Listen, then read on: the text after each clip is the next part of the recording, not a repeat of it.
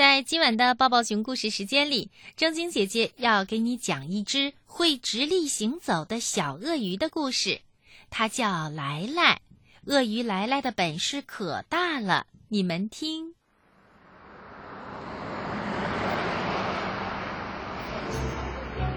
从前有一只鳄鱼，它是一只会直立行走的小鳄鱼。它的名字啊。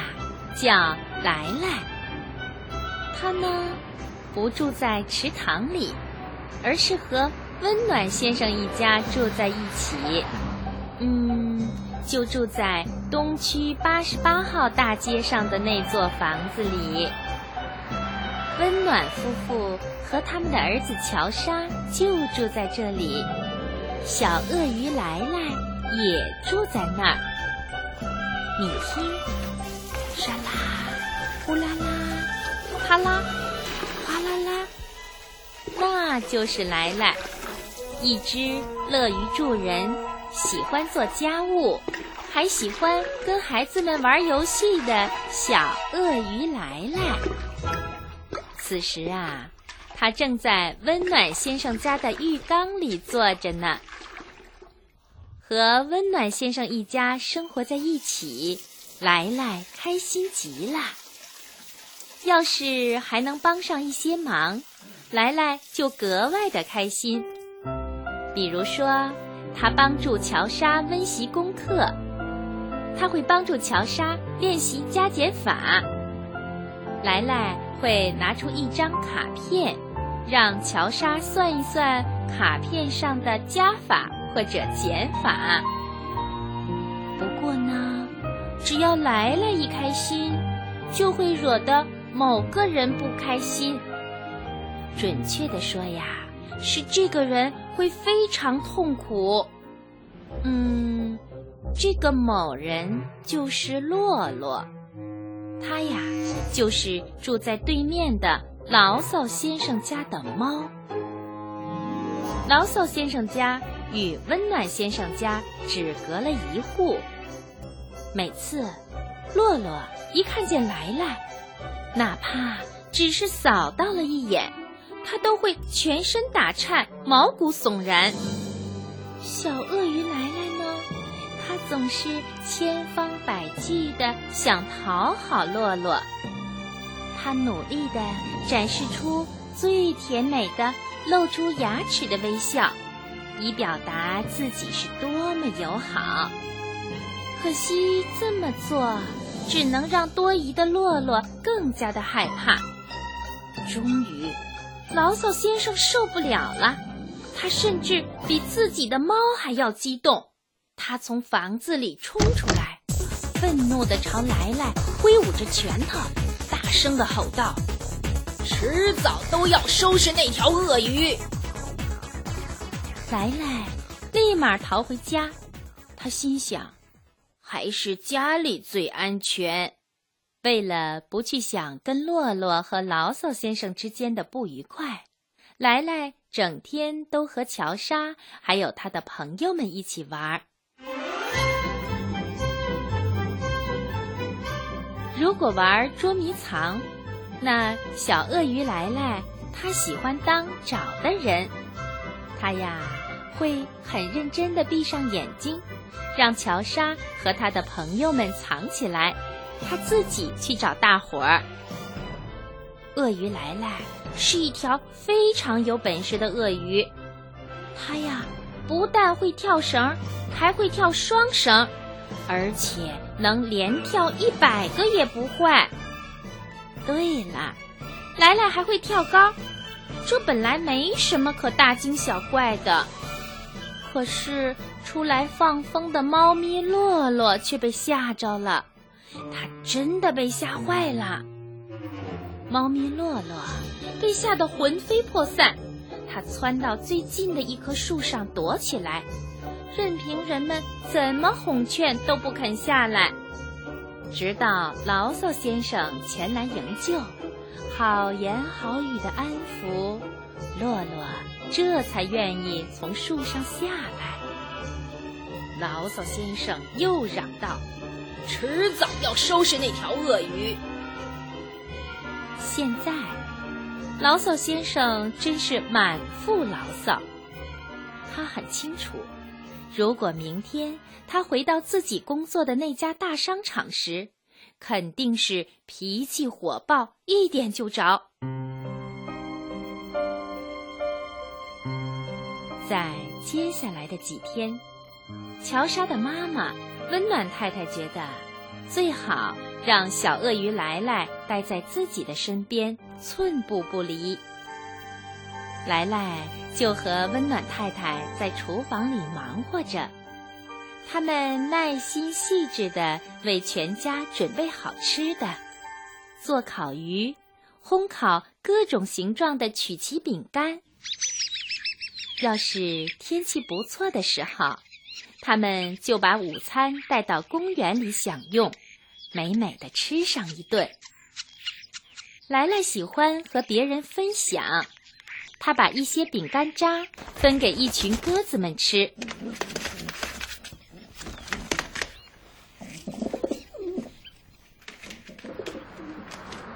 他们还去城里逛。温暖太太开着车，带着小鳄鱼来来进城逛呀逛啊。在这座大城市里，可看的东西、可做的事情真多呀。温暖太太能在古董店里一逛好几个小时。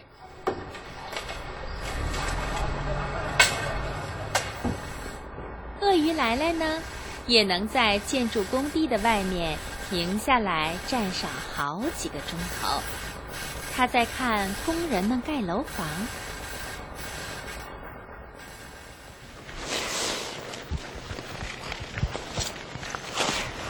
他们俩都喜欢滑冰，所以会直立行走的小鳄鱼来来和温暖太太还在溜冰场上开心的滑冰。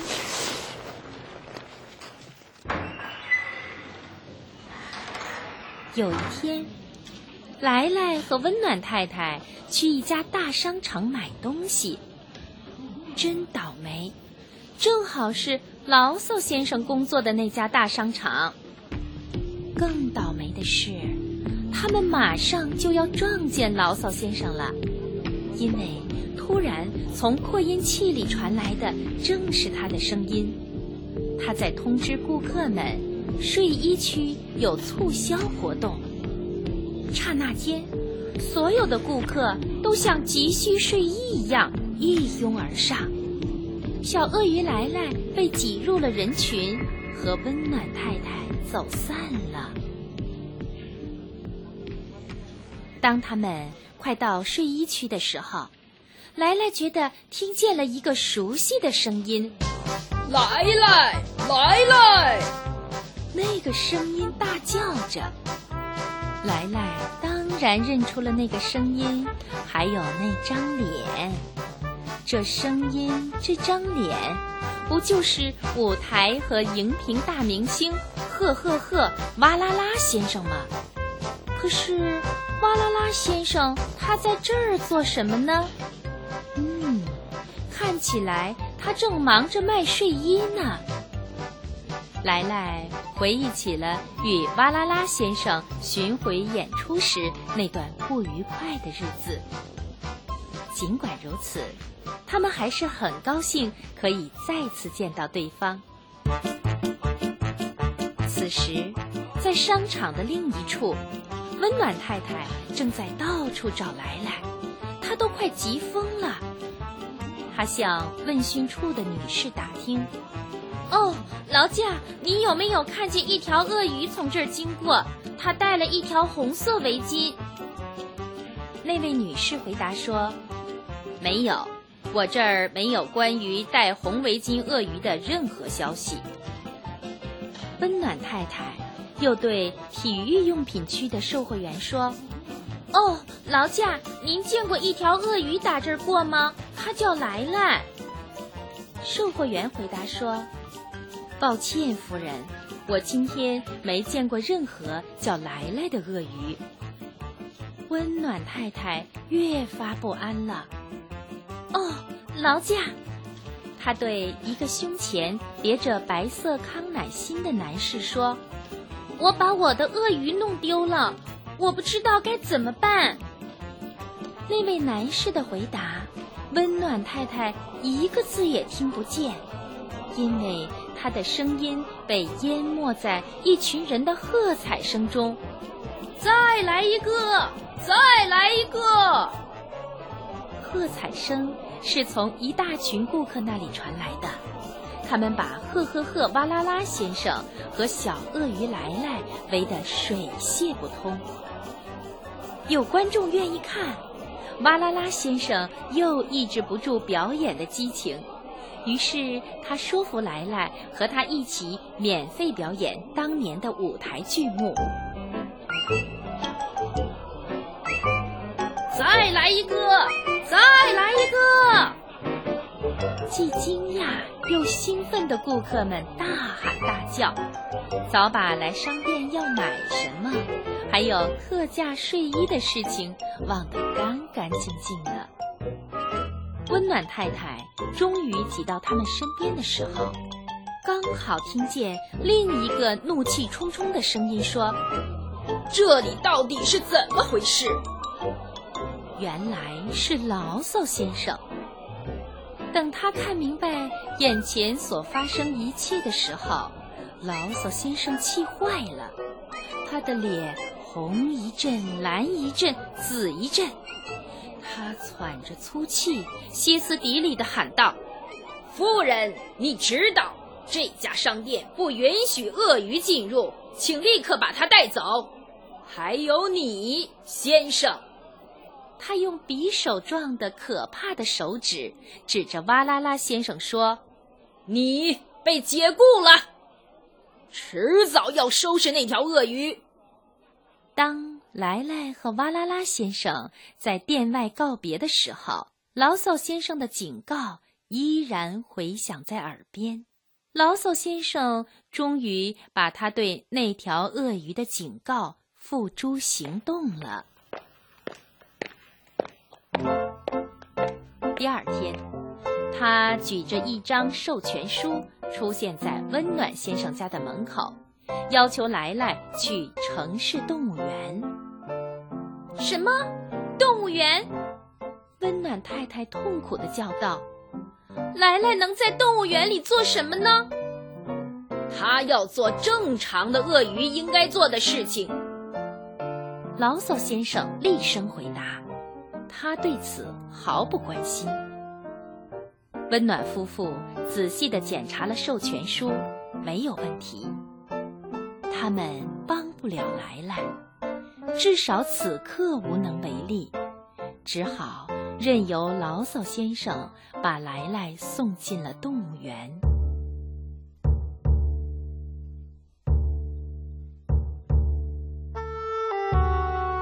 小鳄鱼来来，在动物园的第一个晚上难熬极了。他想念温暖先生一家人，可是他不愿意自己显得太不合群的样子，做一只孤零零站着的鳄鱼。于是他决定加入到鳄鱼堆儿里去。没错，他的同类。那些鳄鱼们都已经懒洋洋地趴成小山了。他马上趴了上去，他觉得趴在鳄鱼小山最上面会舒服些。可是当他醒来时，却发现自己被压在最底下了。烦躁不安的来来把其他鳄鱼惹急了。他们全都爬起来，气呼呼的走了。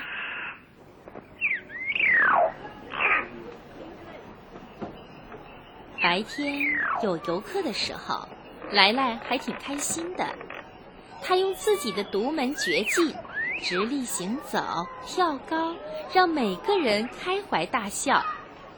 没过多久，来来就成了动物园里的大明星。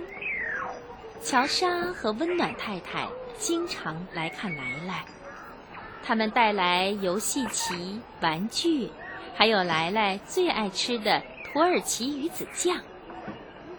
温暖太太努力让自己笑容满面，显出开开心心的样子，可深深的牵挂是掩饰不住的。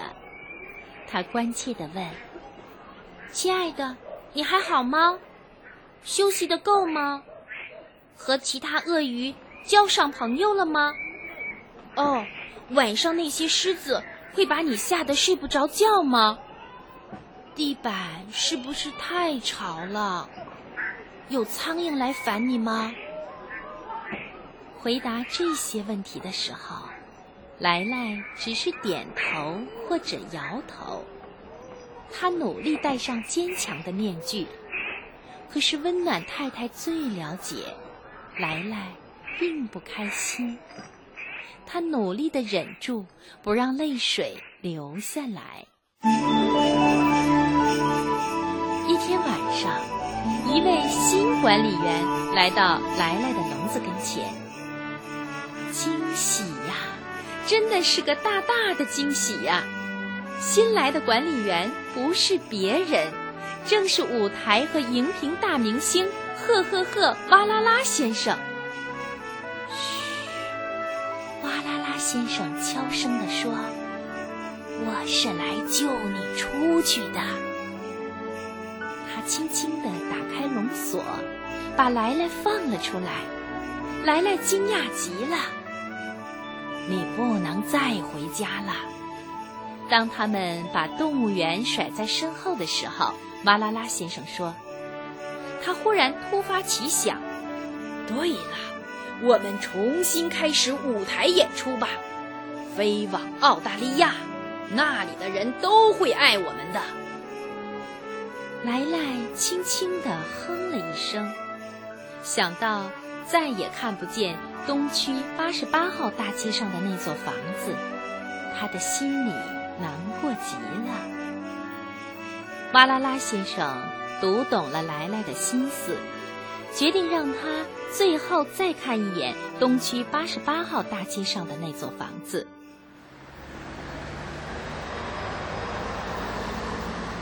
当他们开车驶入沉睡中的街区的时候，突然闻见了一股浓烟的味道。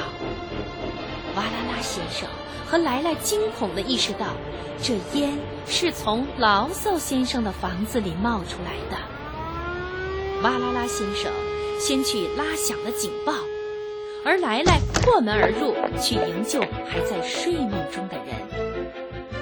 气喘吁吁、六神无主的牢骚先生和他的猫洛洛被小鳄鱼来来带到街上，一切都安全了。现在，温暖先生一家还有全体邻居们都被警铃叫醒了，他们亲眼目睹了来来的英雄事迹。牢骚先生感激不尽。他对围观的人群说：“女士们、先生们，莱莱是全世界最勇敢、最友善、最伟大的鳄鱼。如果他能再次成为我的邻居，那将是我的荣耀。”万岁！温暖先生一家欢呼：“万岁！”人群们在欢呼着。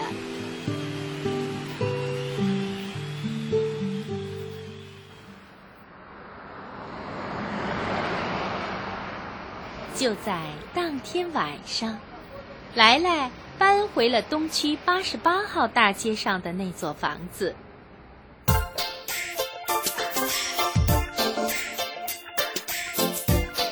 几天以后，温暖先生一家为哇啦啦先生举办了告别晚宴。他要离开这里，去澳大利亚追逐他的梦想。参加告别晚宴的还有牢骚先生，他对哇啦啦先生说：“请记住，无论你什么时候改变主意，我的店永远都为你留着位置。我们需要像你这样聪明又能干的人。”每个人都开心的笑了，包括小鳄鱼来来和牢骚先生家的那只猫咪。